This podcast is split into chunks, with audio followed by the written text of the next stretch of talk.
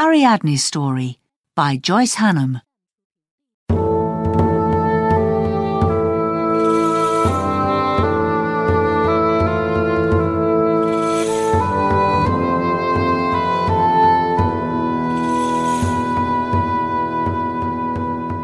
Chapter 1 Secret Friends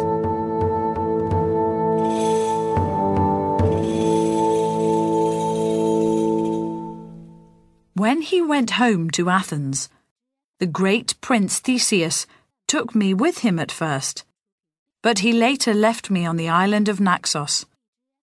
Why did he leave me there? Everyone says that he was tired of me.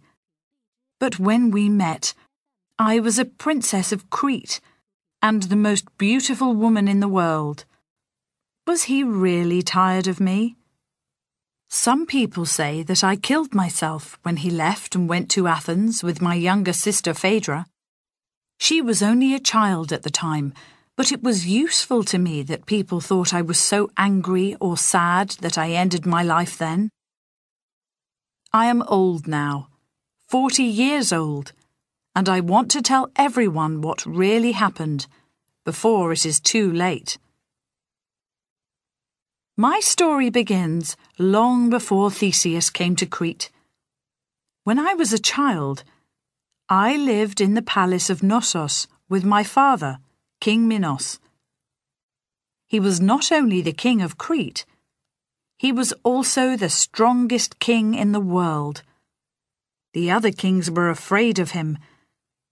To keep him happy, Aegeus, the king of Athens, and the kings of all the other cities had to send presents to him every year. One of the presents Aegeus had to send was seven young men and seven young women from Athens. They had to come to Crete every year and fight the bulls. All our people loved watching bullfights. When the boys and girls died in the bullfights, we gave their dead bodies to the Minotaur, the monster who lived in the labyrinth, and he ate them. I usually watched the bullfights with my father, but I never thought much about those young people from far away. They came every year, and they died every year, just like the flowers in the palace gardens. The priests told us that we must give the Minotaur young people's bodies to eat so we gave him the dead bullfighters. People were afraid that one day the Minotaur would come out to kill people for food. So, if no bullfighters died in the bullfights for a long time, we sometimes sent one of them into the labyrinth when he or she was still alive. Of course, we didn't want to send Cretan children to the monster. The labyrinth was under the ground at the bottom of our palace. Sometimes we could hear the Minotaur inside it. He roared like an angry bull under our feet. It was a terrible noise. Sometimes little boys ran inside the great door of the labyrinth to show their friends how brave they were. Those who went in far enough never came out again because they always lost their way inside. One of my father's oldest friends, Daedalus, once told me that the Minotaur had the head of a bull but the body of a man. How do you know? I asked him. Because I was there when the monster was born, and I built the labyrinth to be his prison and his home, answered Daedalus. Your father and I put the Minotaur there many years ago. But why? I asked. Why not kill him if he's so dangerous? This is a question that you must ask your mother, answered Daedalus. But don't worry, Princess. The Minotaur can never escape from the labyrinth. Only I know the way in and out, and your father, of course. It is good that most people are afraid of the Minotaur, but you must never be the daughter of Minos, should never be afraid. I never asked my mother about the monster, Somehow, I knew that she would not like the question. Daedalus was a kind old man and a very good teacher. He started to teach Phaedra and me when we were very young. We knew much more than most other girls who never studied. Daedalus taught us so many things about the world outside the palace. He knew a lot about the stars and the seas and other countries far from Crete. One day, when I was about eleven, two boys joined our classes with Daedalus. One was his son, Icarus, and the other was Inarus. Inarus was the son of the high priest at the temple of Dionysus, a very important man in Crete. Dionysus was one of our most important gods, the god of wild feelings.